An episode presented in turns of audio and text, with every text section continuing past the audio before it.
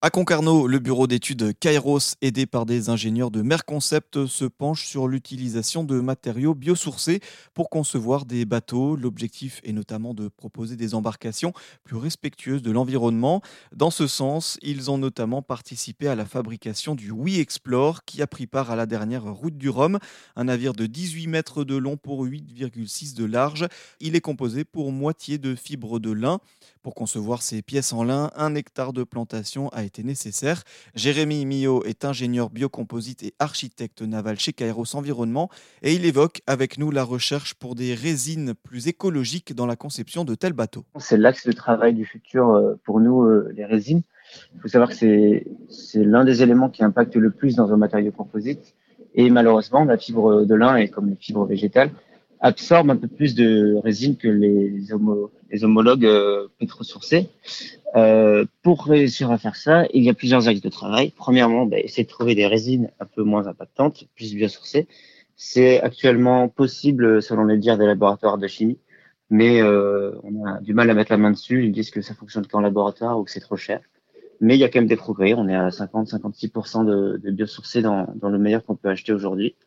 Et ensuite, on essaie de, de, travailler sur les, sur les fibres et sur les tissus pour essayer d'améliorer l'adhésion entre la fibre et, la résine pour, euh, pour qu'elle en absorbe moins finalement. Et après, le, ça c'est pour, on va dire, rester sur du plastique en mieux. Et sinon, on essaie de faire carrément changer de paradigme et de réfléchir sur des matériaux avec des résines avec une chimie un peu différente, qu'on appelle des thermoplastiques et donc là, je reviens au PLA dont je parlais tout à l'heure, qui vient du maïs ou des betteraves. La différence majeure avec cette résine-là, c'est que une fois que le matériau est mis en forme, on peut à nouveau le chauffer et faire fondre la résine entre guillemets pour la récupérer, ce qui n'est pas le cas des matériaux plus classiques. Et donc, c'est beaucoup plus possible de les recycler. Un bateau classique, il a une résine qui est dure pour la vie, on peut plus jamais séparer la fibre de la résine et c'est un déchet un petit peu ultime, on ne sait pas trop quoi en faire. Et donc nous, maintenant, on travaille sur les résines thermoplastiques qu'on pourrait recycler pour euh, leur donner une autre forme, euh, la, réinjecter sous une autre forme. D'accord, et donc ce serait des, résines en partie euh, végétales, c'est ça? Oui, tout à fait. Et qui seraient faites à partir de quoi? Alors, les résines thermodurcissables, donc celles qu'on ne peut pas séparer en fin de vie, c'est souvent à partir de déchets forestiers. Donc, quand il y a de la culture, quand on récolte du bois, par exemple, il y a toujours un petit peu de copeaux, etc., qu'on récupère. Et euh, pour la résine thermoplastique, donc le PLA par exemple, cela vient de la culture de betterave ou de maïs. D'accord, effectivement, donc euh, des matériaux euh, naturels. justement, qu'est-ce qui est encore difficile? On parlait donc de cette résine qui est difficile à remplacer. Est-ce qu'il y a d'autres matériaux qui sont difficiles à remplacer, encore à remplacer par des, des matériaux biosourcés sur un bateau?